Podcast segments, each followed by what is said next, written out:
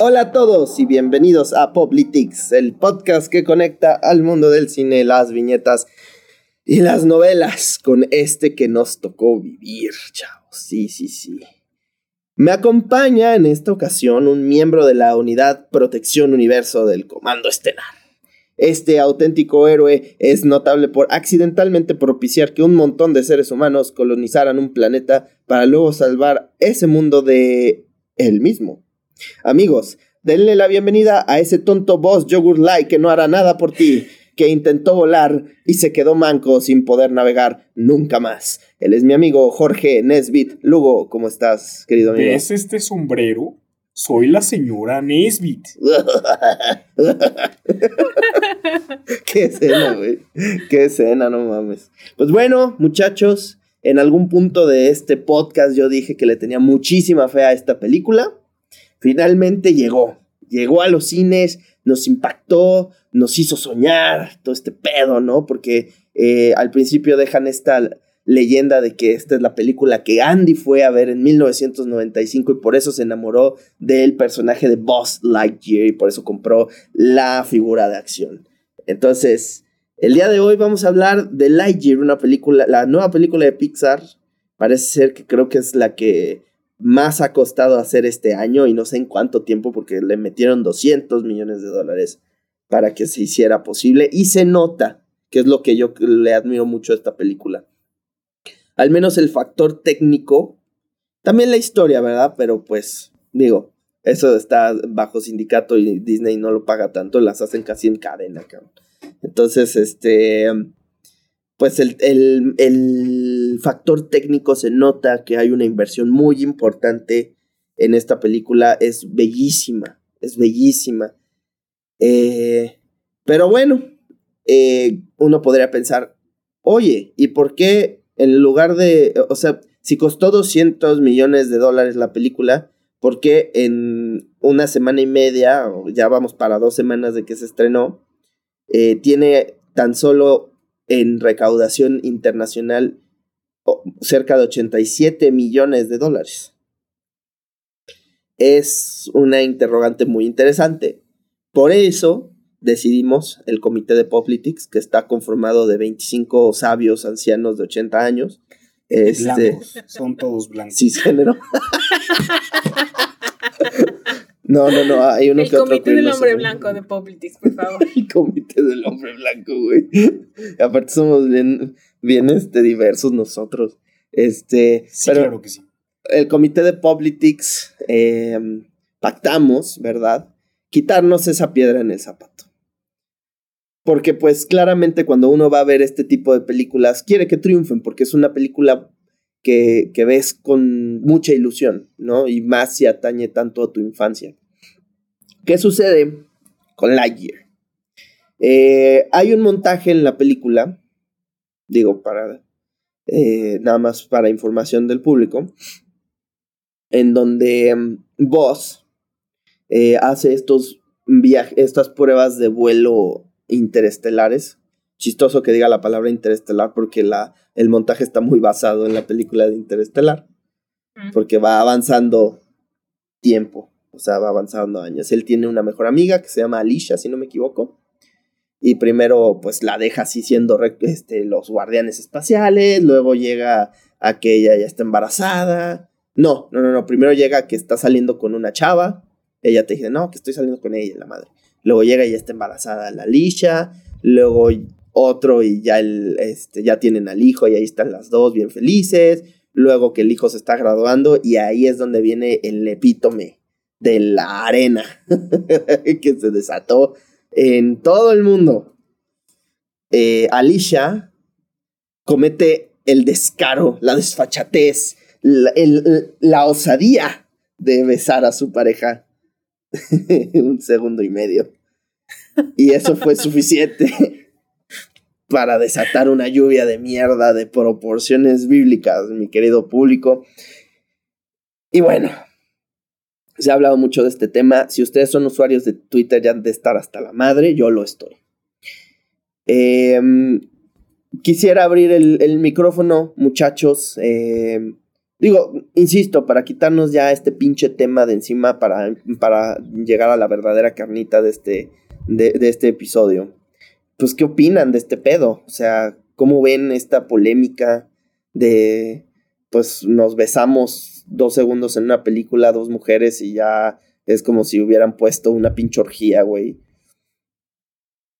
¿Cómo lo ven? Las- los espíritus. Se me hace una mamada. O sea, entiendo que cuando me estaban diciendo, porque yo no sabía, ¿verdad? Al llegar aquí yo no estaba enterada de nada de esto.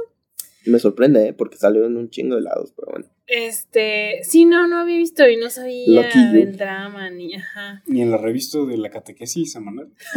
Así que nos llega todo Poplitics y la repasamos todos No. con unos versículos de la No Biblia. hice sí, mi claro sí. tarea, luego. Este, pero, digo, por un lado, o sea, entiendo que digan ah, que como es para niños, pues, que le quieren limitar la visibilidad, ¿no? De cierta forma. Pero por otro lado, con tanta campaña que hay, creo que en todo el mundo, digo, obviamente ya sé que los países específicamente en los que está baneado, pues son famosamente eh, anti anti todo. Ajá, ¿no? Pero cuando dijiste, dijiste cuando llegué, que, la, que solamente gente mayor de 16 años en Singapur, ¿eh? ¿era? Este, podía verla.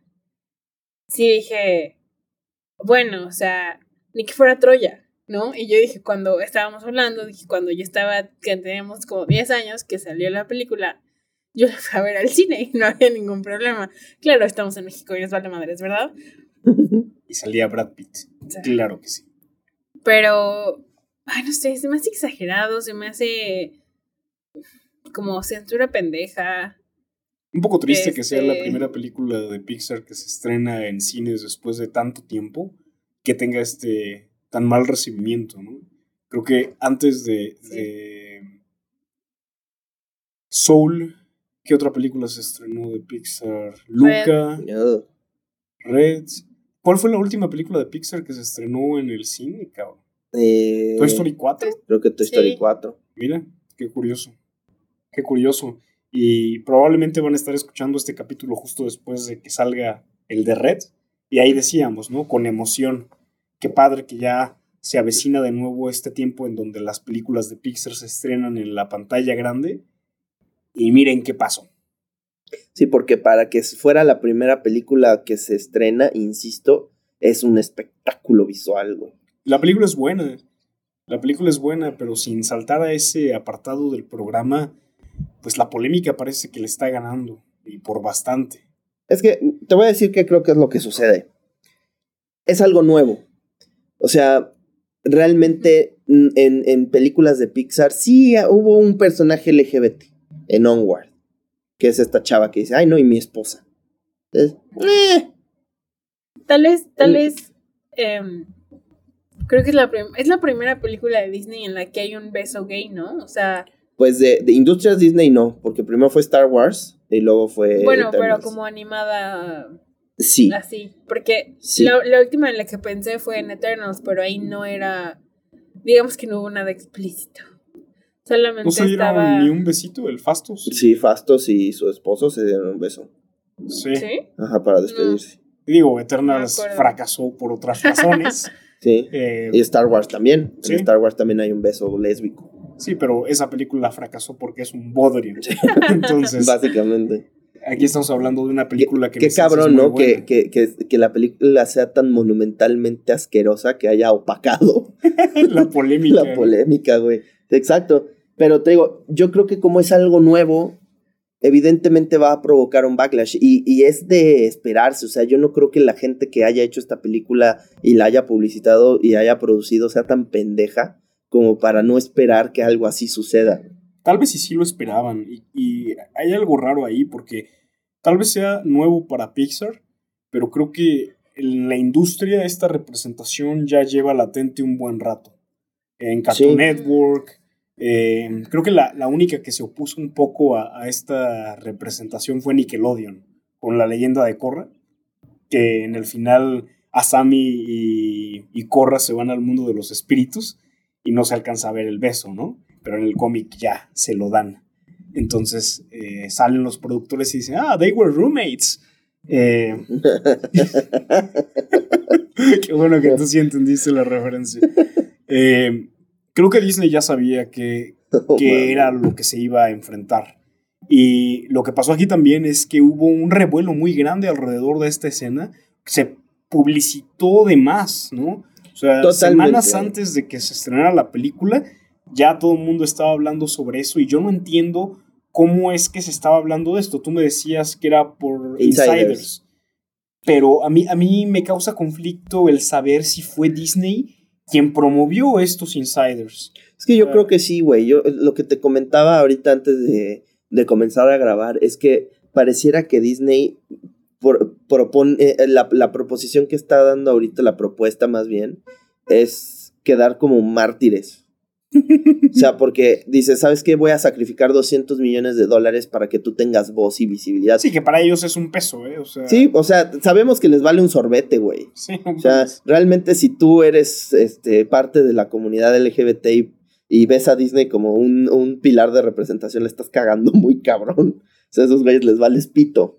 Y lo digo en serio. O sea, eh, pero, pero sí, exactamente, es como... Y no solo la, la, comunidad LGBT, eh, o sea, básicamente si perteneces a cualquier comunidad y te ves representado en una empresa, en una corporación, en una religión, en una ideología, algo estás haciendo mal. Sí, y, y aquí pues también viene mucho la, la, polémica que tuvo Disney con esto de Don't Say Gay en Florida. Pues evidentemente se tienen que tapar el culo, güey. ¿Eso, ¿Eso hace cuánto fue? Pues este año, ¿no? Fue este año. O sea, estamos viendo un Disney contradictorio dentro de una vuelta al sol. Claro, es que, es que eso es Disney, güey. O sea, Disney. Eh, lo único que hizo Disney por para, para convertirse en mártir no fue haber hecho lo del beso, sino haberlo dejado. Eh, para, que los para que los países este, con ley islámica y China no la estrenaran. Ahí hay algo interesante. Sí, porque, no, o sea, es que está, porque digo, tiene un buen punto, o sea, Disney sabe perfectamente qué puede vender y qué no en mercados específicos como China, como los países islámicos, esto, como pues incluso Singapur, ¿no? Eh, porque es muy fácil editar una película, o sea, le cortas esos dos segundos. Sí, no afecta realmente a la trama. ¿No? Pero resulta más benéfico al final que generes polémica, incluso si no, porque justamente en esto, en esto del don't say gay y todo. ¿Cómo estuvo eso? ¿Me pueden platicar un poquito más? Yo no me enteré. Resulta que en Florida estaban queriendo, como que dentro del programa educativo del Estado, hacer que a los niños de las escuelas de tipo primaria y así, no les enseñaran a decir que había gente gay, ¿no? O sea, no te lo enseñaban tipo en biología, no te decían, hay gente homosexual. Ok. ¿No? Entonces, la... ¿Y cómo está Disney involucrado con esto? Lo que pasa es que desde que Bob Iger, que era el CEO anterior de Disney, entró, él quería más como hacer cosas pues más representativas de la sociedad en general, meterse a cosas más eh, polémicas a las que sí, en la, porque antes Disney siempre había tenido una política muy como de Disney es para todo el mundo, este, para todo el público, para toda la familia, para todas las edades, y entonces eso, digamos que les restringía el poder decir, ah, sí, somos pro LGBT, somos pro, eh, pro choice, ¿no? O somos lo que es, cualquiera de esas cosas que son muy detonantes específicamente en Estados Unidos, Disney se mantenía al margen, ¿no?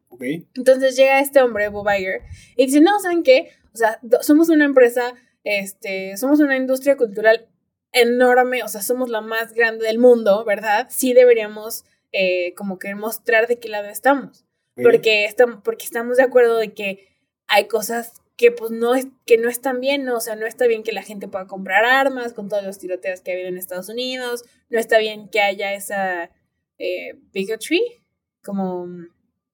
Sí, o sea, básicamente un Donald Trump. Sí, exacto, ¿no? O sea, Donald Trump es la antítesis. Que no haya, exacto. Entonces, por, justamente decir, ¿saben qué? Es que no está bien que haya gente como Donald Trump. Entonces dijeron, no, pues vamos a sacar películas en las que más específicamente se vea que, digo, no por decir estamos a favor o en contra, sino como por ponerlo en la realidad de que pues son cosas que existen en el mundo, está bien, no vamos a juzgar, bla, bla, bla. Y en ese sentido, quizá y lo que sucedió ahorita es una ejecución muy mal lograda. Y es que lo que, lo que, por la razón que les empezaron a tirar mierda, es porque muchas de las películas que traían carga ideológica, bueno, ni siquiera carga ideológica, escenas eh, referentes a una persona con una orientación sexual distinta, las cortaban para entrenarlas en otro lado. Sí. De eso sí me enteré Entonces, desde ahí, em, desde ahí les metieron el cohete en la cola estos cabrones. y fue que dijeron, ¿sabes qué, güey? Pues vamos a tomar partido, se supone. Y por eso, tanto Doctor Strange como Lightyear les valió verga, según ellos, y no las estrenaron en los lugares en los que les, les dieron. Ahora, esto es todo un tema, ¿no? Eh, creo que esta decisión de censurar una película para poder estrenarla en otro país no es algo exclusivo de Disney. No. Es algo que lleva sucediendo desde que existe la, la media en general. Sí, o sea, y todos lo hacen, todas las compañías de distribución lo hacen, todas las productoras lo hacen. Sí, con temas a veces menos polémicos, ¿no? Como lo que pasó con, con Inside Out, ¿no? Intensamente. Que en Japón a la gente le gusta el brócoli porque no pasan por este proceso ideológico que en Occidente tenemos en contra de las legumbres, eh, pero allá sí les gusta, entonces lo cambiaron por chícharos. Sí, exacto, o sea, siempre, siempre han existido por un lado las adaptaciones culturales a películas, ¿no? O sea, tanto en el doblaje como en la misma animación. Y también ha existido un, ¿sabes qué? Sabemos que China es un mercado muy grande para las películas. Hay cierta, ciertos requerimientos que tenemos que cumplir. Entonces, digamos que vamos a hacer la versión global y la versión china. ¿No? la bronca aquí es que, es que Disney se ha postulado como un casi como un activista político. O sea, el problema es que de verdad se meten mucho en la grilla de la, de la agenda progre en su país, güey. Digo, que ahí está la matriz y todo, güey. Pero a la hora de exportar su producto, eh, pues la, el, el, argumento en contra de ellos es que este, pues dejan de lado sus valores para censurar, autocensurarse y poderse estrenar en otro lado. Sí que hay dos puntos muy interesantes. Por un lado está esta cuestión de la tropicalización cultural. O sea, creo que eh, ese es un tema en sí mismo. Y por otro lado está también esta cuestión identitaria con las empresas. Les enseñaba hace un rato yo estos logos de Renault, que es una compañía que genera coches, eh, francesa me parece. Y pues tenemos aquí una compilación de sus logos, ahorita en el mes de junio, que es eh, el mes del orgullo LGBT. Y pues en España, Francia, Italia, Brasil, todo Occidente básicamente tienen este logo con el arco, eh, con el arco iris, ¿no? O sea, poniéndose muy ad hoc con esta temporada. Y del otro lado tenemos a Renault eh, de Turquía, de Polonia, Indonesia, Egipto, pues totalmente descoloridos, ¿no? Claro.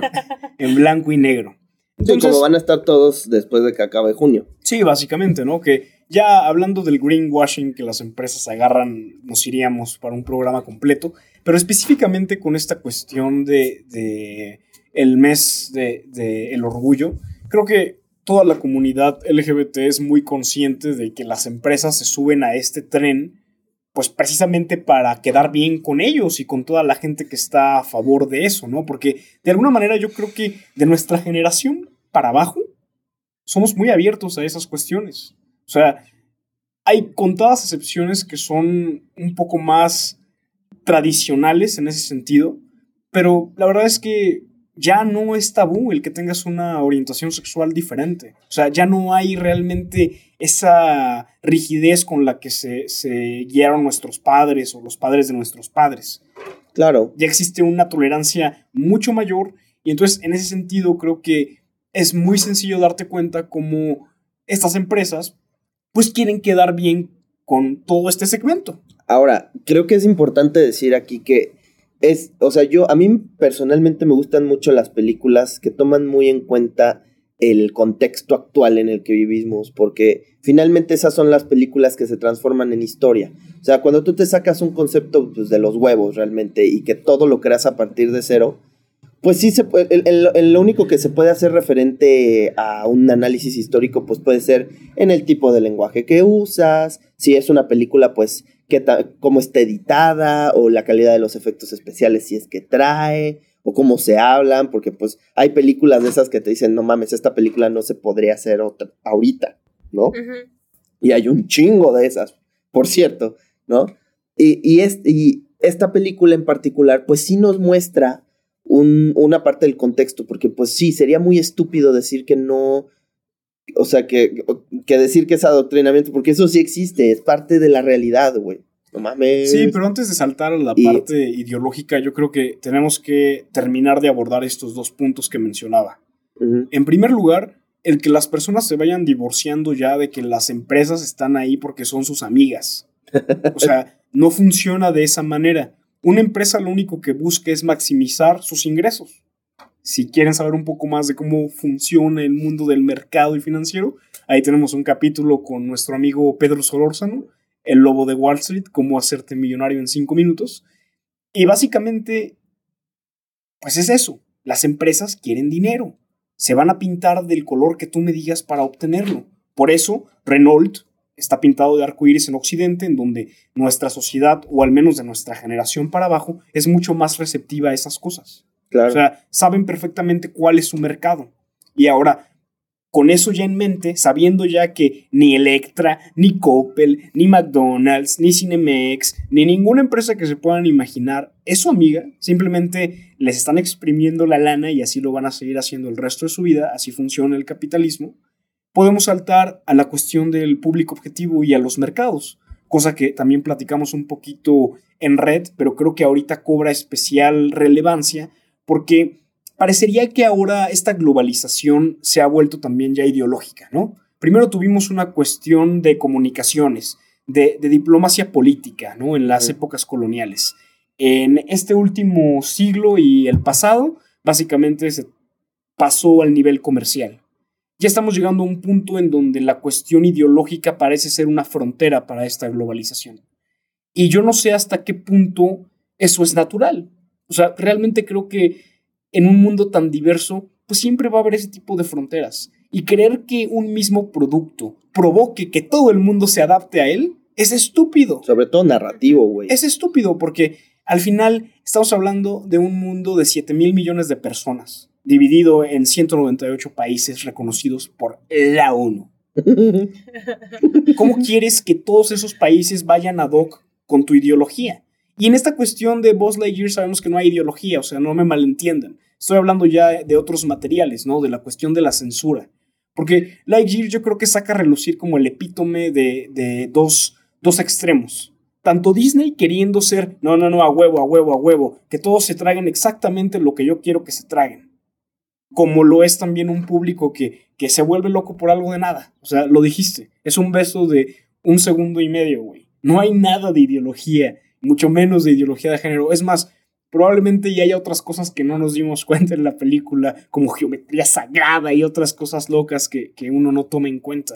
Claro, sí, el, el problema, como yo, co- como, como lo dije hace un momento, es que como es algo nuevo, eh, quizá, o sea, no es que traiga ideología per se, pero sí trae un punto de vista que no toda la gente va a aceptar, o sea, no, no va a ser receptiva ante él como lo podríamos ser tú y yo. O, Pero qué tan o- o nuevo mucha es la escena en sí, o más bien el bombo y platillo con la que se celebró esa escena.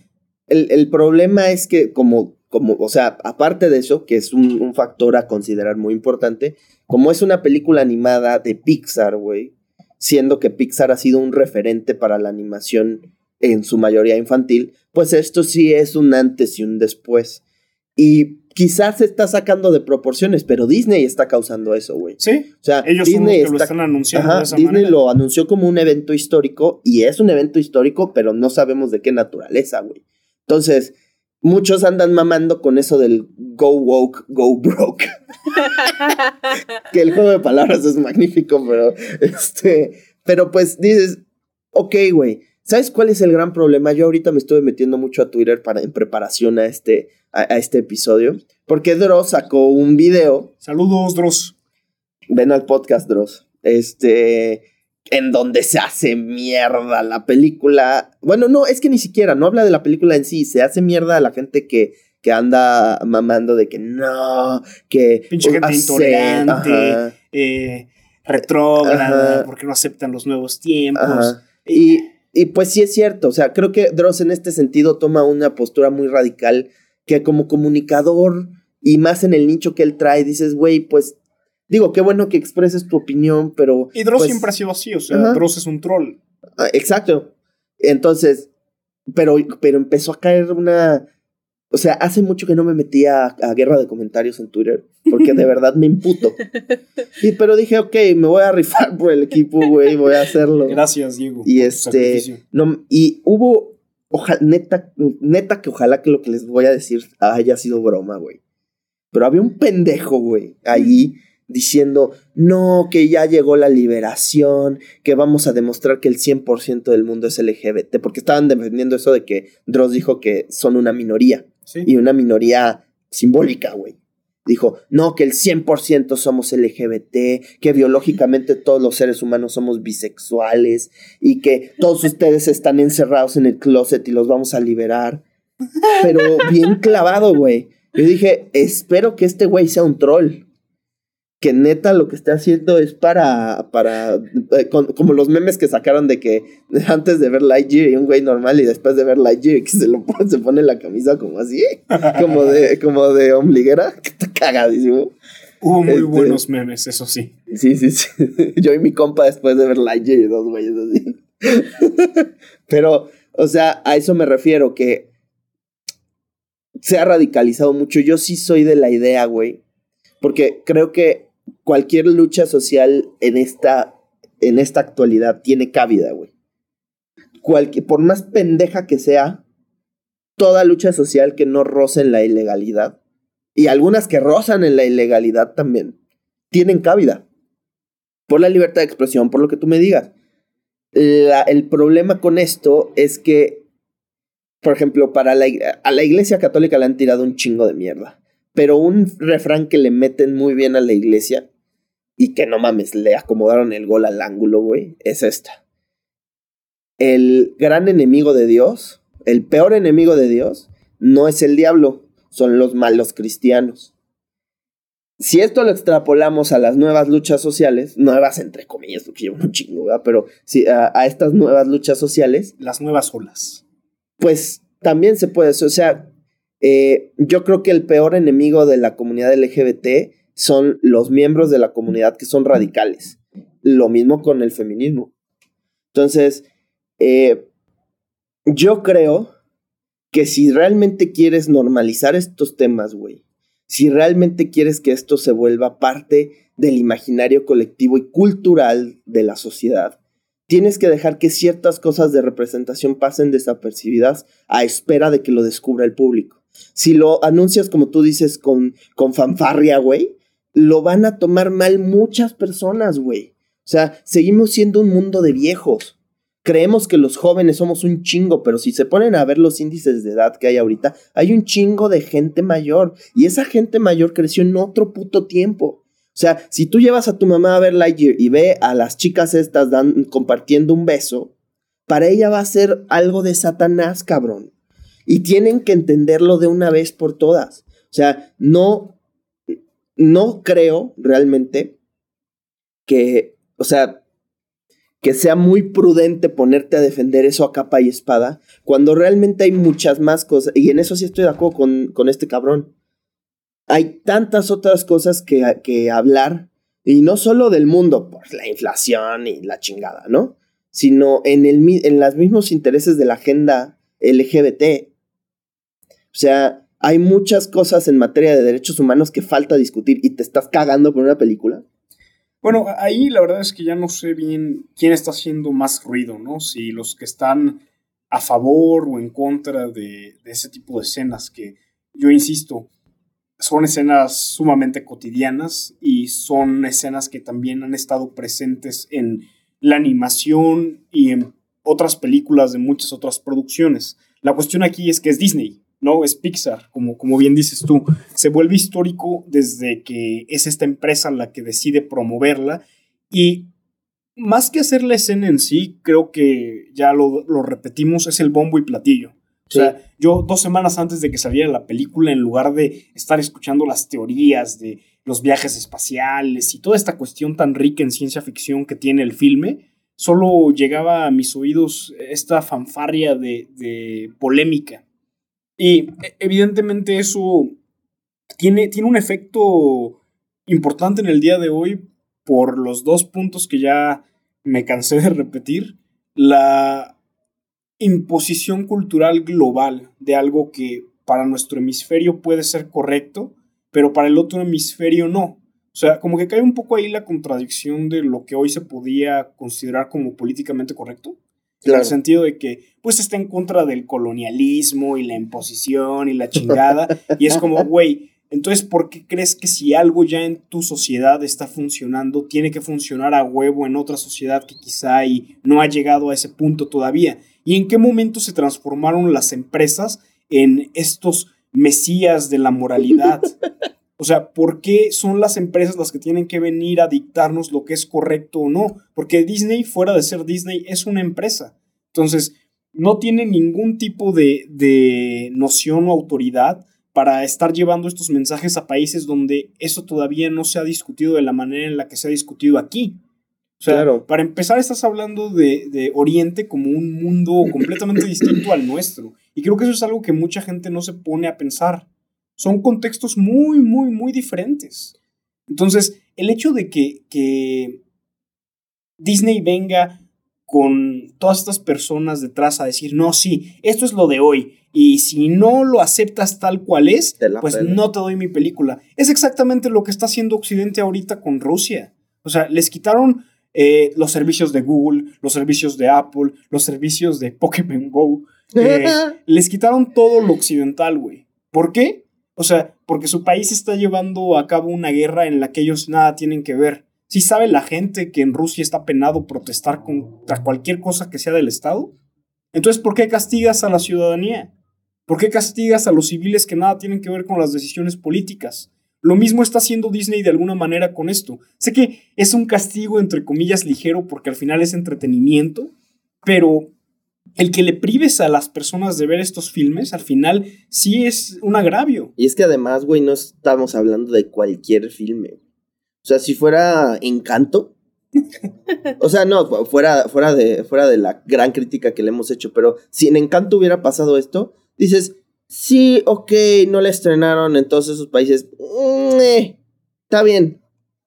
Pero estamos hablando de Buzz Lightyear. Es una muy buena película. Eh, no, no, no, no, no, eh, deja tú que sea una muy buena película. El personaje en sí es un fenómeno cultural, güey. O sea, tú te encuentras figuras de Buzz Lightyear y de Woody en todos lados. Y por eso metieron el, este caballo de Troya, sí, güey. Porque dijeron, esto no me lo vas a poder negar, puto. Porque todos amamos a Buzz Lightyear, pero ¿qué crees? Los pero es que un caballo de, Troya funciona cuando está oculto. Y aquí yo no, yo no vería de forma negativa el que utilizaran caballos de Troya. De hecho, ya lo han hecho. Sé que Netflix también está metido en esta polémica de el Go Walk, Go Broke.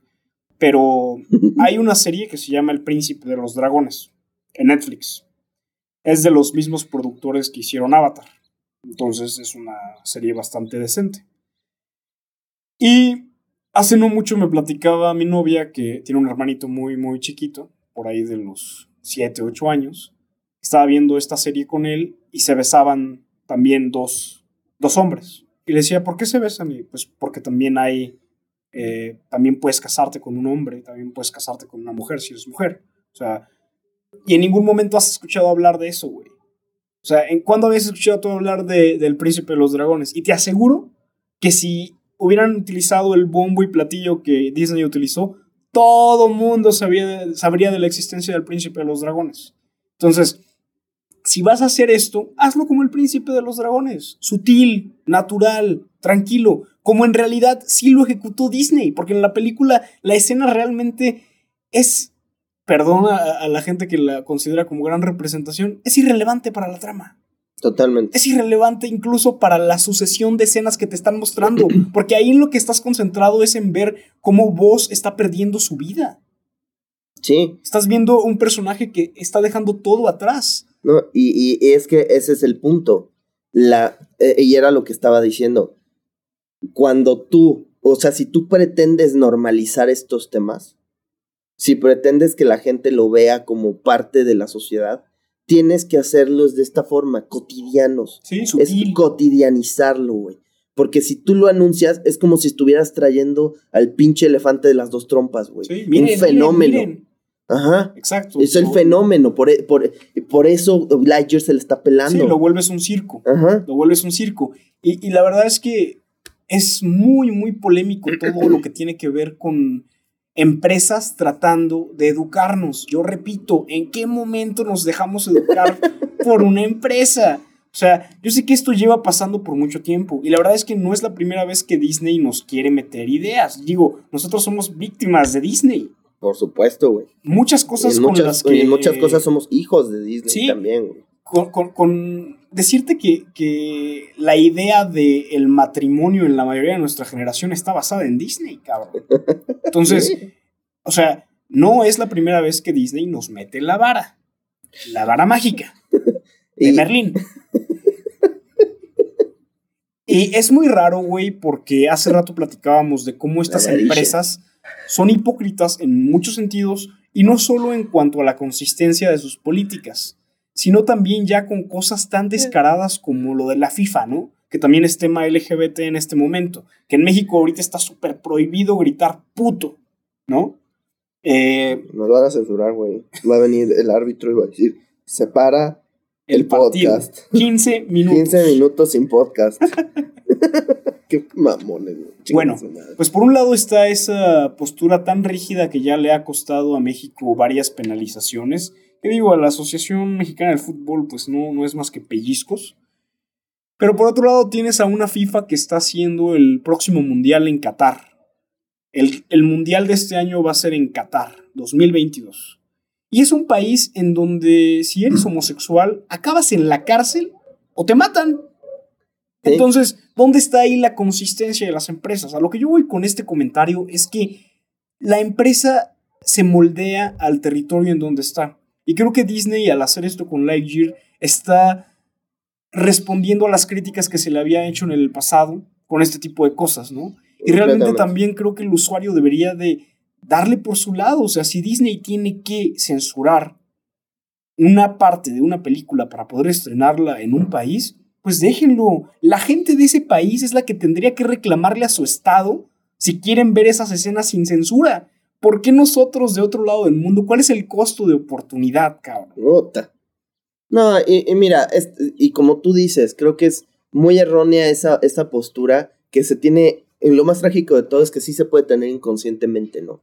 De que las empresas realmente son faro de faro de inclusión y de visibilidad, güey, cuando realmente lo que quieren es varo, o sea, yo creo que Disney ha hecho por el LGBT lo mismo que el Teletón hizo por la gente con discapacidad, güey. O sea, es sí visibilizar, sí ponerlos en la tele, sí decir, ay, mírenlos, sí existen, pero al final lucrar con ellos, güey. Sí. Y darles todo el varo a una pinche televisora de cagada que hizo mierda a su país, güey. Entonces, si crees que Disney neta es el paladín de la justicia, güey, ponte a pensar en esa analogía que creo que es más cierta de lo que crees, güey. Y al final también esto nos está dando a entender cómo nuestras vidas giran ya tanto en torno a las empresas. O sea, nuestro sentido de identidad sí está muy ligado a ellas porque no buscamos más que en el exterior quiénes somos. Y Sí. soy Disney, soy Apple, soy lo que tú me digas, güey. Y en el momento en el que estas empresas muestran su verdadera cara, ay no, ¿cómo es posible? No, no, no, no, no. Me Entonces, decepcionaron, Para cancelaron. ya, ya ir cerrando este tema, porque la verdad es que creo que la película ya nos aventamos 40 minutos con esta pinche polémica que la neta eh, se me hace absurda, se me hace muy triste porque no habla más que de la inmadurez que tiene el planeta, de las dos posturas, ¿eh? O sea, tanto de la gente que está indignada por la, la reacción de la gente que, que también está indignada porque exista eso en primer lugar. Me indigna que te indignen. Sí, güey, o sea, ya, ya, ya. Quien crea que, que no estamos en el apocalipsis, por favor, por favor. Está cabrón. Eh, la película es buena. La película es muy disfrutable. La película es incluso yo creo que uno de los productos más impresionantes que, que ha tenido Pixar hasta el momento.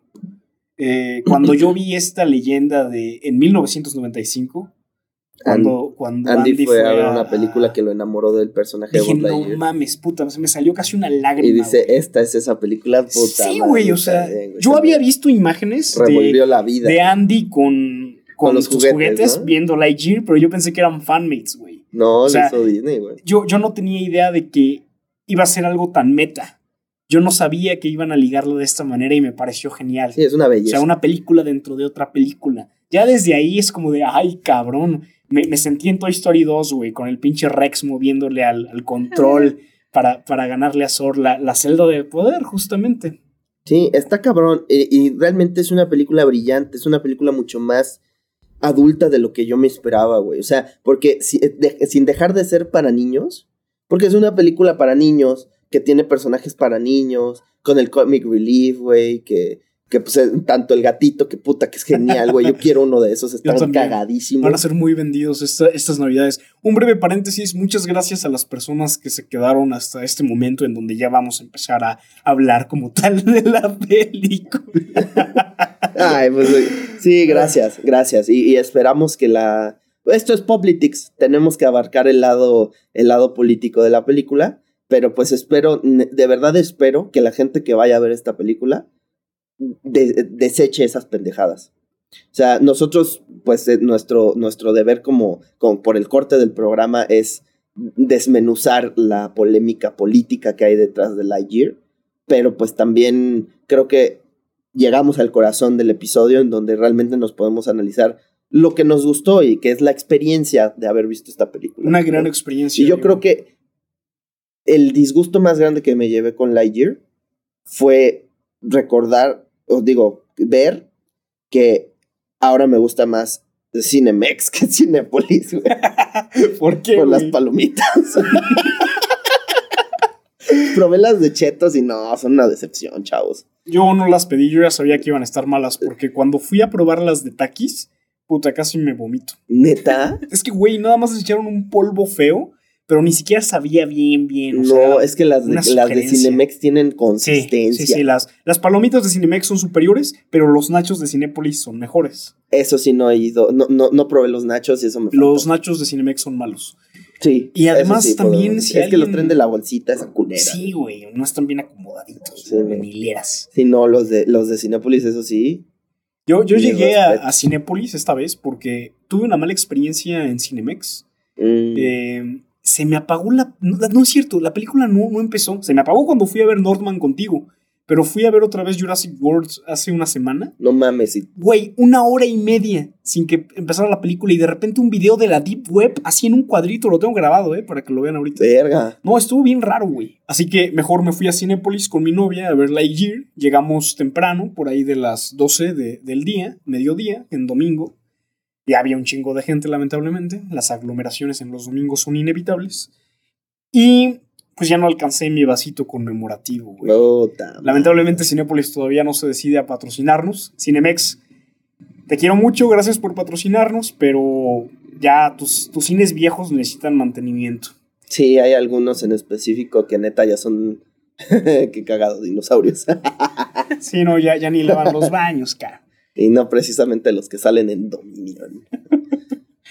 pero, pero bueno, dejando de lado lo del cine, gracias. Eh, la magia del cine de Cinemex, gracias por patrocinarnos una vez más.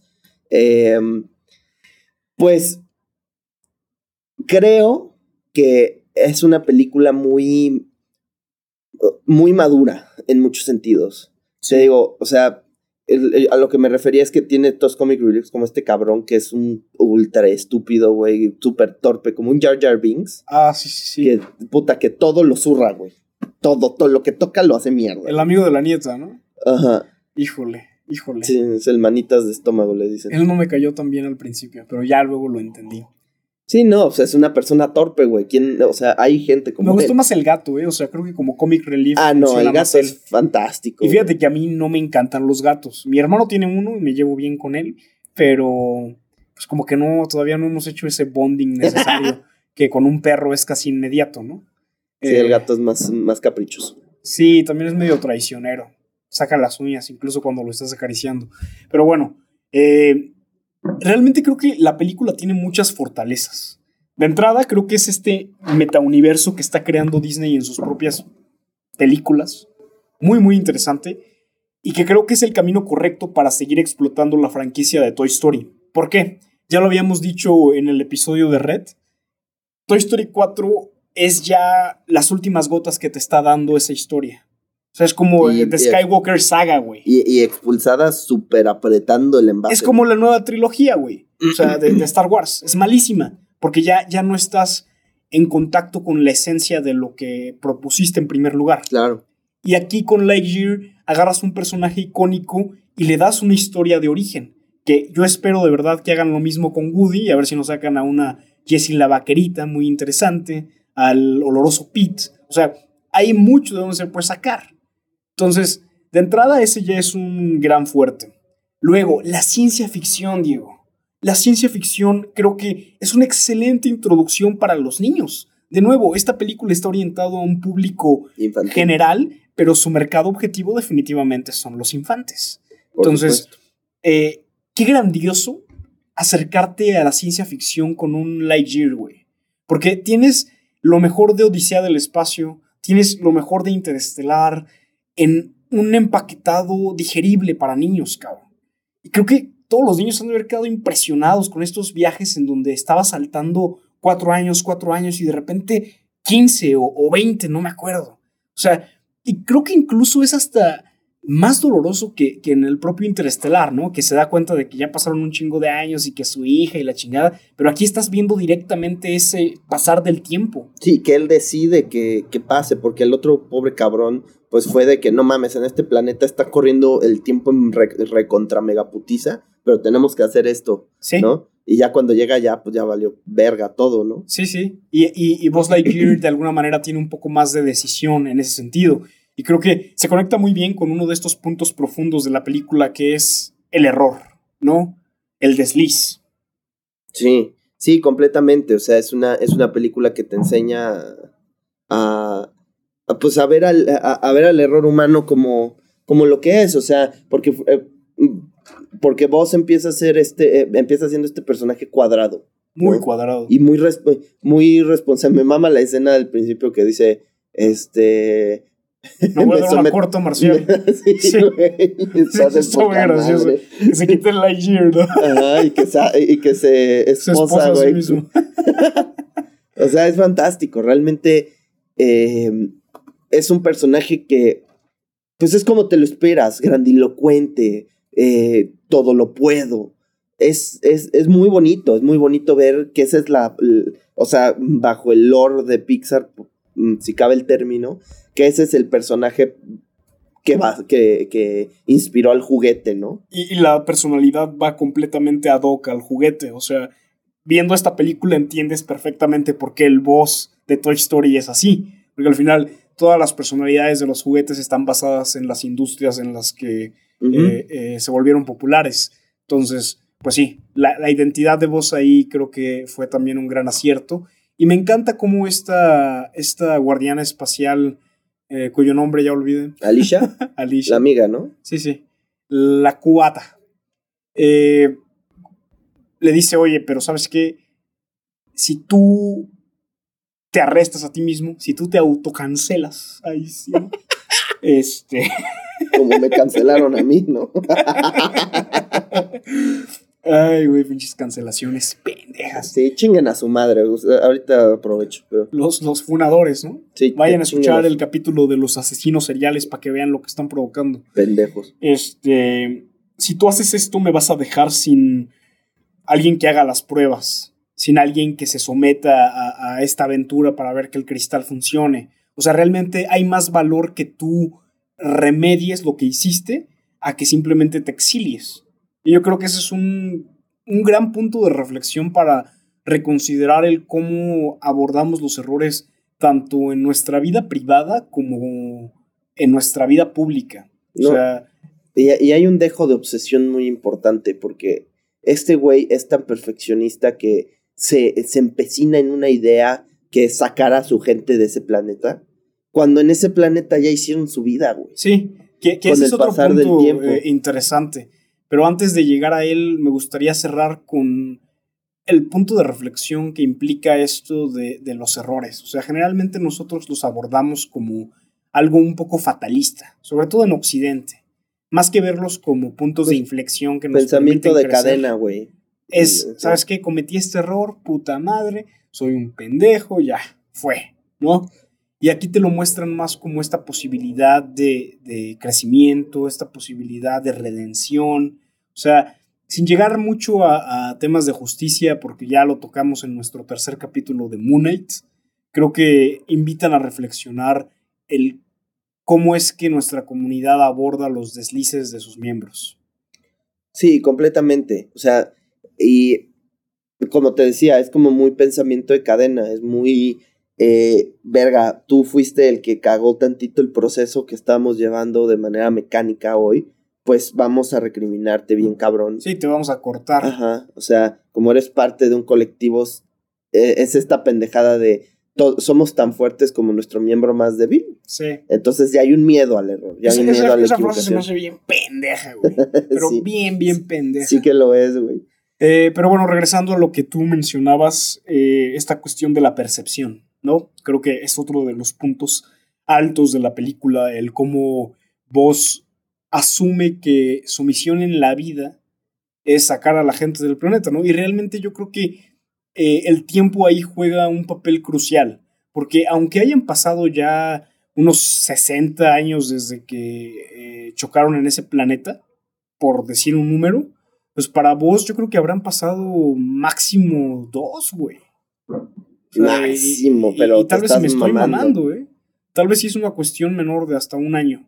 O sea, para vos realmente el tiempo no, no está pasando, entonces se ancla un poco en la idea original y no voltea a ver todo lo que ya está sucediendo en, en el planeta. Pero es cuando, eh, o sea, y ahí me, dos cosas que me parecen brillantes. Una, que es el gato el que resuelve todo, güey. Está poca madre. Sí. Y en segundo, y en segundo lugar, que sí hay una diferencia entre que él, cuando él aterriza de esa prueba eh, prohibida. Cuando ya funciona. Ajá, o sea, ajá, exacto. Pero ¿cómo, ¿cuál es el término? Este, pero que en ese último viaje que es en el que intentan detenerlo, que él se va Sí. y regresa otros cuatro años después.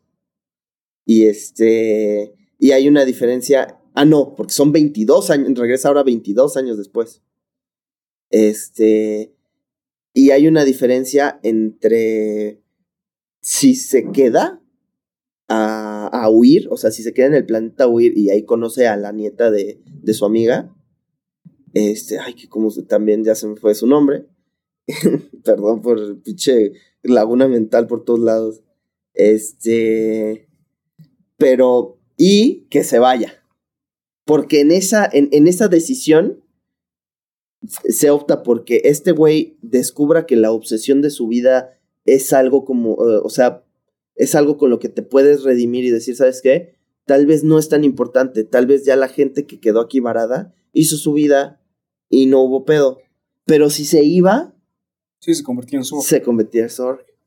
Lo interesante ahí, Diego, es que de todas maneras el que se haya quedado no hubiera sido posible si no hubiera existido ese Zorg. O sea, realmente este nuevo boss también es producto del boss que se equivocó convirtiéndose en Zorg en primer lugar. O sea, ahí hay unas paradojas muy extrañas, muy interesantes también. Pero si no fuera por esa invasión que hubo eh, en el planeta del otro boss, eh, pues no hubiera conocido a la nieta y no, no se hubiera dado todo lo que se dio en su propio arco. Y no hubiera armado a, sus- a su Dream Team, a su escuadrón estrella. Exacto. Están de huevos. Entonces, eh, pues excepto el Jar Jar Binks. sí, sí, güey. Eh, la- Pero lo de la pluma viejita- está de huevos. Sí, güey. sí, sí. La Es- pluma estuvo genial. Yo sí grité en el cine. Eh, sobre todo porque yo pensé que ya no lo iban a utilizar. Yo pensé que la pluma la iban a utilizar cuando hacen que se caiga el ducto de ventilación sobre los robots para que explote. Y no, utiliza la bola, ¿no? Entonces dije, ah, chinga, la pluma, güey. Pero ya cuando no, lo utiliza, fue muy genial. necesitamos un objeto pequeño. De Entonces- forma de palo. Fíjate que, qué bien, qué bien se conecta todo esto de la percepción de lo que es bueno y el tiempo con la polémica que se generó alrededor de la película. Sí. O sea, para nosotros lo bueno es esto, pero nosotros no conocemos cuál es el tiempo y obra de otros países, de otras comunidades. Exacto. ¿Qué autoridad tenemos para írselas a imponer? Estamos siendo un SOR. O sea, todas estas comunidades que creen que tienen la verdad absoluta y que es su deber adoctrinar a las demás y sacarnos del closet o meternos o lo que sea, es SOR. O sea, eso es SOR. Sí, y, y, y es que ese es, insisto, el, el punto principal y es la razón por la que nace este pedo del go woke, go broke. Porque la gente ya está hasta la madre de que llegue gente, de que llegue otra gente a decirte esto es lo correcto, güey. Y si a ti te educaron de otro lado, lo hemos tocado en Politics mil veces, si a ti te educaron de, de otra manera, güey, pues no vas a ser receptivo con el mensaje. No, y no lo vas a más aceptar. diplomáticos. Sí, Amigos no. que quieren compartir ideas, sean más diplomáticos Y y, siento- y sean más humildes también. Y, y la producción en sí es diplomática, eso es lo bonito, güey. Sí, lo, O sea, lo que- triste es cómo las relaciones humanas en el exterior fueron tan, tan deficientes. Pero de nuevo, Porque es, es no- la cuestión de no conocer todo el contexto. Y, y- y aparte, la película no te. El, el mensaje de la película no es. ama- este, el amor gay está bien. No es. Este, acepta a los gays. No. Es tan cotidiano, insisto. Es algo tan pendejo, güey. O sea, que lo manejan de una manera tan poco. Este. tan, tan poco profunda. Realmente eso no define al personaje de, de Alicia. Alicia la define que es fuerte, que es una chingona, que, lo, que salva a Buzz Lightyear, güey. Con, de- con- con la pistola que le ponen su, su estatua ahí en el, en el cuartel del comando estelar. que es resiliente. O sea, ella, a diferencia de vos, aceptó su nuevo contexto y, y, pues, prosperó. Ajá, hizo su vida ahí. Y, y entonces el personaje de Zorro yo creo que sí tiene mucha relevancia con todo lo que ha acontecido porque es un personaje que se clavó con su error. O sea, se Sí. obsesionó con su error, como, como ya lo mencionabas. Y en esta obsesión no se permitió a sí mismo ver cómo otras cosas habían florecido, ¿no? Cómo a veces esta cadena de, de sucesiones, esta teoría del caos, eh, pues provoca que otras cosas surjan. En este caso, cuando Sor le propone a, a Buzz, a Buzz Lightyear, al Buzz Jourlai, el regresar en el tiempo, pues Buzz se da cuenta que entonces ya no existiría la nieta, güey. La nieta Sí, de. Alicia. No, y la vida de Alicia. Y, y básicamente todas las personas que habían nacido, porque ya eran bastantes. Ya el pueblo había fructiferado, había niños, había nuevas personas, había academia, había... Ya era un nuevo Sí, el mundo, nabo güey. se hizo el edificio principal de la ciudad, güey. Exacto. Entonces, eh, creo que para pasar a- al otro punto, que es el trabajo de, de equipo y las potencialidades ocultas de las personas, sí es importante ver a Sor como lo que uno no debe ser. Independientemente de la postura que tengan, independientemente de qué es lo que apoyen, qué es lo que crean, ¿qué está provocando eso en ustedes? ¿Y cómo están tratando a los demás? ¿En qué Sí. los está convirtiendo? Porque eh, uno podría decir que Sor tenía una buena intención. O sea, era exactamente lo mismo que Buzz Sí, Lightyear no quería deseaba. provocar un genocidio. O sea, hiciera un berrinche como buen villano que decíamos de Wanda, pero pues es un berrinche hasta cierto punto benévolo en sus ojos, güey. Nada egoísta. Lo que él quería era, pues lo dice muchas veces, terminar la misión. Sí. Era lo que él quería. y creo que como seres humanos todos adquirimos misiones eh, en la vida y hay veces en las que tenemos que renunciar a ellas. Sí, sobre todo por el cómo se están aplicando o cómo el contexto ha evolucionado de tal manera que nuestra misión ya no tiene sentido en ese nuevo mundo. Entonces, es, es creo que muy ad hoc este villano para la polémica que, que se generó. Te digo, en una de esas y Disney ya tenía todo esto planeado. y pues nos regaló aquí una meta meta. Pero bueno, eh, creo que el arco de, de personaje que tiene Lightyear también es muy interesante. muy. Empieza interesante. siendo, como, como ya se dijo, un ser muy cuadrado, un ser militarizado, pues es un guardián espacial, ¿no? Sí, es, es un Eh, soldado, güey. Exacto, es un soldado, es una capitana Carter, es un Steve Rogers. Y se flexibiliza gracias a todas estas experiencias que tiene, no tanto en el espacio, sino cuando ya aterriza, cuando ya conoce el contexto. Creo que eso es algo que le falta mucho a Zor y a todas las personas que quieren imponer sus propias ideas en, en mentes ajenas. O sea, Sor estaba completamente ajeno a la realidad del planeta. Sí, y, estaba, y, se puso en- encima de todos creyendo que podía decidir lo mejor para todos cuando no tenía ni puta idea de lo que la gente necesitaba. Es que es eso, el pensar que estamos sobre encima de los demás y que tenemos la, la idea más adecuada. Creo que eso ya lo habíamos comentado. Eso se llama en colonialismo, chavo. Narcisismo también, También. eh, principios de sociopatía. Sí, sí, sí, Eh, megalomanía.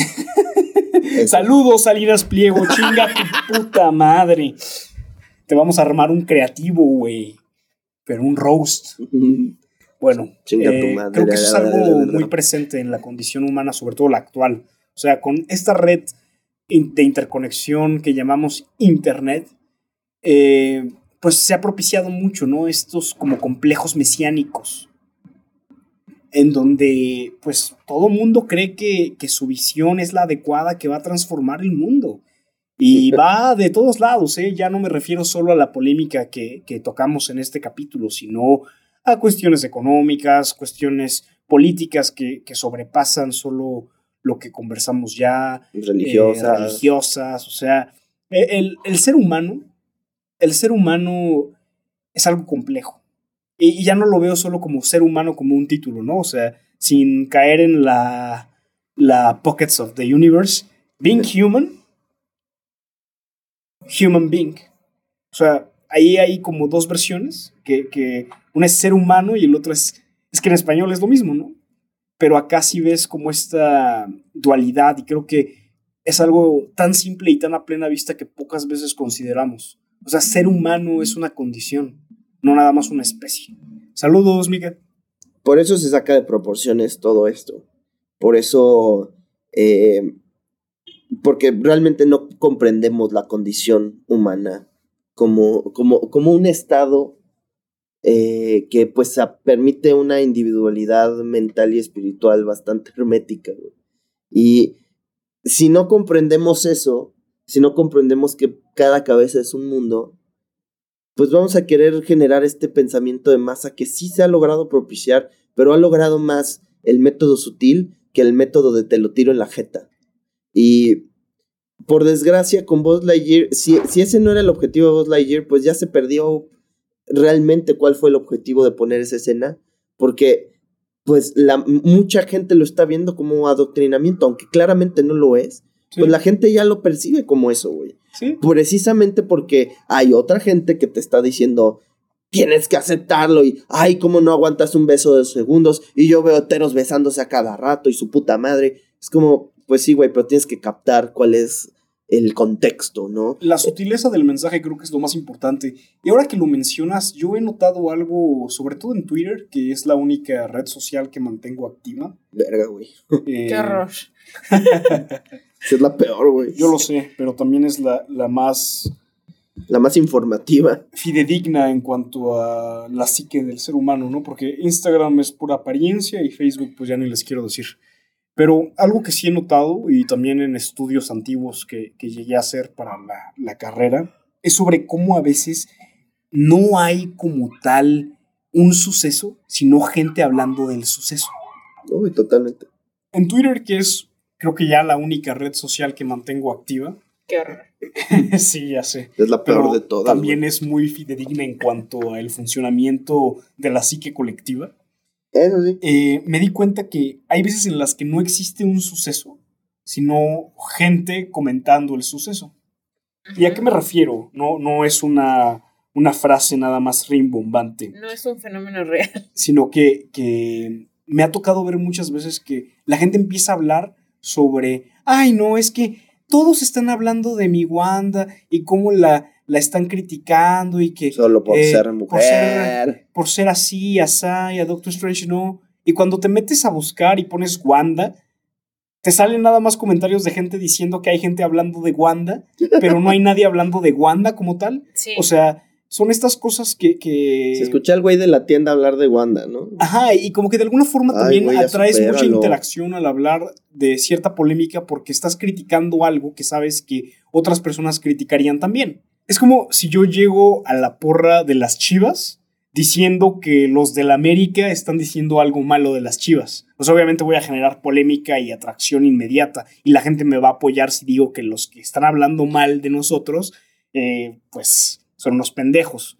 Creo que eso es algo que sucede ya muy, muy constantemente en, en las redes sociales y pues lo único que saca a relucir es este antagonismo y esta polarización que rige la conversación. Claro. Sí, sí, sí, totalmente. Es, pues es muy triste, es muy triste de verdad entrar a Twitter ahorita. Yo no lo hago muy seguido, insisto, yo nada más veo de repente lo que es tendencia como para, pues ver de qué, eh, qué le están girando. Generalmente está Chumel ahí, güey. O el peje hablando de Chumel. Estuvo cagado porque este, mataron a dos sacerdotes en una iglesia en Chihuahua, ¿no? Y el Papa habló, dijo, no mames, México, como, eh, ¿qué pedo con su violencia? Y este, y, y, y, AMLO dijo, no, pues ahí está Ciro y Chumel hablando contra nosotros, pero somos fuertes, porque le, le preguntaron lo del Papa, fue como, güey, no tiene nada que ver, pues bueno. Bergoglio, no lo estás haciendo muy bien, ¿eh? Sabemos quién eres. Pero bueno, eh, regresando al tema. Pa Francisco, pa, pa, pa Francisco. Va, va, Francis. Yo sí te quiero, güey. Ignora este pendejo. No es cierto, güey. Yo te amo más a ti que. Se rompió la relación en este No es cierto, güey. Es broma. Amigos, gracias por. gracias por Amigo, hay que ponernos Lightyear ahorita. Te va a pegar Mariana, güey. Eh, otro de los puntos más interesantes de, de la película creo que fue el trabajo en equipo. Hablando de, este arco que tiene Voss respecto al, a, su rigidez, a su hermetismo con, con, la gente con la que trabaja, pues de hecho la película empieza con este novato, ¿no? Y es novato, novato, malditos novatos. Y cuando tiene esta misión eh, ya contra Sorg, pues se tiene que adaptar al nuevo contexto. Él piensa que son un equipo de élite y más pronto que tarde se da cuenta que son unos pendejazos. pendejazos en apariencia, ¿no? Porque ya después te das cuenta de que en realidad todos tienen cierta potencialidad que no ha sido desarrollada. Y creo que ese es un mensaje muy interesante. Sobre todo para las personas que están haciendo algo de forma independiente, háganse de un buen equipo. Y un buen equipo no siempre significa las personas más capaces y más cabronas, sino gente que tiene potencialidad por descubrir, que eso básicamente engloba a todo el mundo. Entonces, es cuestión de sincronía, es cuestión de paciencia, de comunicación. Creo que la película lo engloba de forma bastante bien y lo hace de forma muy entretenida también. Sí, totalmente. Y es como, o sea, aquí se repite la fórmula que ya Pixar ha adoptado en un par de ocasiones como lo puede ser en Monsters University, que es este equipo aparentemente inútil, que finalmente saca estas eh, habilidades ocultas, esta, este potencial real que tienen para llevar a cabo la misión final, ¿no? Y, y es chistoso porque eh, todos estos personajes resultarían inútiles, o sea, la nieta de, la, de Alicia ¿Qué, es, esa mamada de que le tienes miedo al espacio, güey? Y quieres ser guardián. O sea, no mames. No, no te pases de verga, ¿no? Pero pues eh, eh, cae en lo, en lo jocoso, cae en lo. En, en esta historia de superación, en este camino del héroe, en el que tienes que enfrentar tu miedo para llegar a, explotar todo tu potencial y ser quien tienes, quien debes ser, porque al final, o sea, hablando específicamente de ella, el mensaje es no seas tu abuela, sé tú, tu abuela fue una persona y vivió en otro tiempo. Tú eres tú y vives ahorita y tienes que adaptarte a las necesidades de ahorita y ser útil para tus, para con tus hermanos, tu comunidad ahorita. Sí, sí, sí. ¿No? Ese es un gran mensaje. Y también creo que hace mucha referencia a la felicidad desde un punto de vista aristotélica, ¿no? De el llevar a, a cabo tus potencialidades y a mí lo que me llamó la atención es que parecería que para poder ser feliz efectivamente necesitas de un equipo, necesitas de amigos. Y me recordó mucho al final de Into the Wild, creo que en español es eh, eh, Aventura en Alaska. que, eh, que cierra, ¿no? La felicidad realmente no, no es felicidad, al menos que la compartas. Entonces, en ese sentido y desde el punto de vista también aristotélico, para llegar a descubrir y a potencializar todas tus habilidades, necesitas un buen equipo. O sea, creo que está muy de moda el decir, no, sí, yo puedo todo solo y no necesito de nadie y la chingada. Pues eso era vos, güey. hasta cierto punto y en ciertos recovecos muy específicos de la vida es válido, pero si tienen la oportunidad de generar lazos humanos, de crear equipos, de, de propiciar amistades, háganlo. O sea, creo que si tuviste un amigo, hiciste algo bien en la vida. Y finalmente, me- recuerdo el episodio de Monster Inc. que todavía no hemos este, lanzado. Que posiblemente no vayamos a sacar porque nos pusimos bien locos. Sobre todo Majo de la Guardia, ¿no? Andaba desatada. Pero este, que decimos que eh, sí está esta tendencia de decir, no, pues no siempre con quien vaya, te toque trabajar, eh, va a ser gente de tu agrado y tienes que sacarle provecho a la situación. Eh, aquí pues siento que al final es como, mira, tienes aquí eh, comandante Lightyear, tienes a tu tropa de élite bien cabrona, ¿no? Y este güey, a pesar de que tiene a la gente más preparada, capacitada y, y chingona de todo el comando estelar, güey, pues decide irse con sus amigos, güey. Dice, ¿sabes qué? Pues es que no necesito más. Sé que podemos sacar la misión porque podemos trabajar juntos y podemos sacar las cosas. Ya nos adaptamos, ya hay un Dream Team, ya hay una dinámica de equipo. Y no tiene nada de malo que te adaptes a, a ciertos perfiles de personas y que lo lleves este, hasta el final.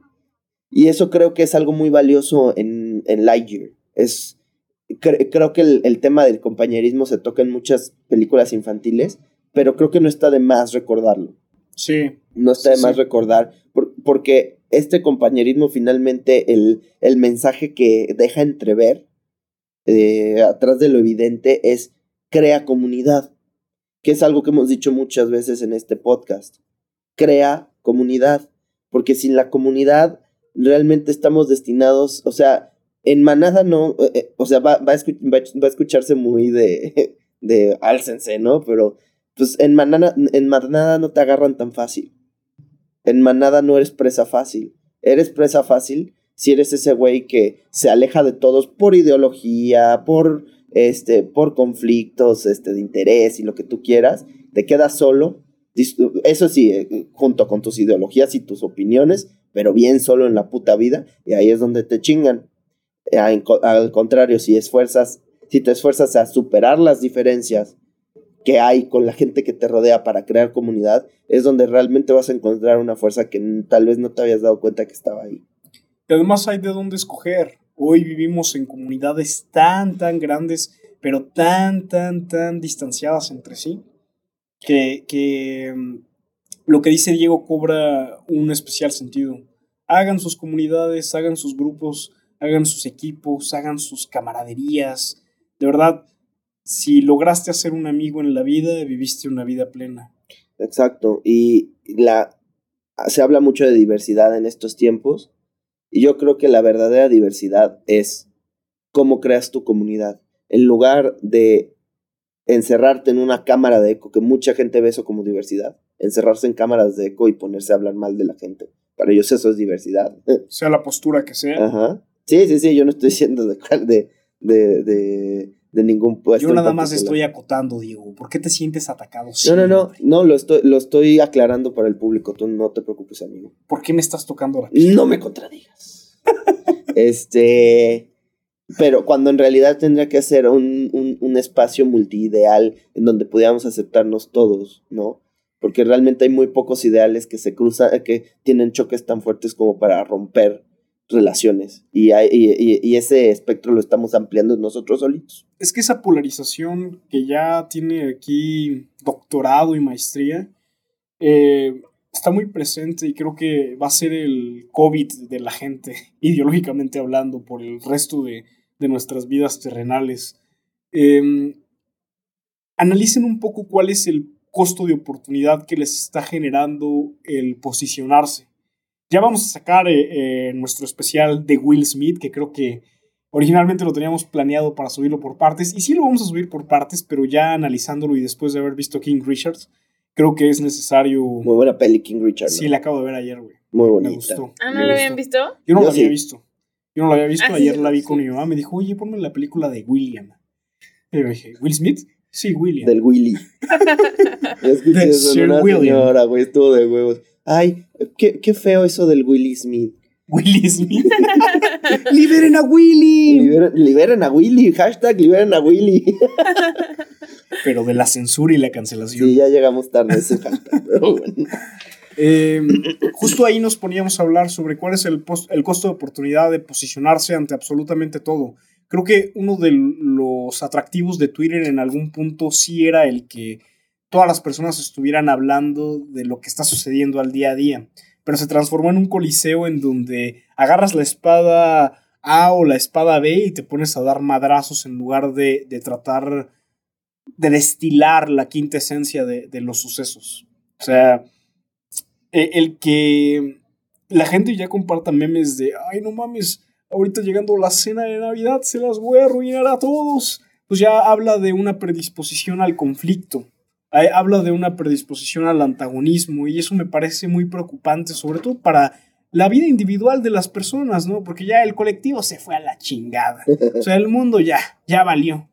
Eh, pero aún estamos a tiempo de, de rescatar una experiencia digna eh, en la vida de cada quien. Entonces, eh, si tú nos estás escuchando, estás de acuerdo o no de acuerdo con lo que estamos diciendo en esta mesa, pues ponte a pensar en cómo está afectando tu vida y la de la gente que, que te rodea, el que te manejes de una manera u otra, eh, polarizada sobre todo. Entonces, pues gracias por aguantar nuestro rant de 40 minutos sobre cómo el mundo se fue al carajo. Gracias por seguirnos escuchando, las personas que se mantienen fieles cada semana. De verdad, por ustedes, por ustedes me levanto todos los días. Huevo, chingada madre. Entonces, Es correcto. gracias. Gracias también por sus donativos en nuestro PayPal. Así oficial. es. Y gracias a Cinemex. Ah, cabrón, que no tenemos PayPal ni Patreon. Pero Avísenme.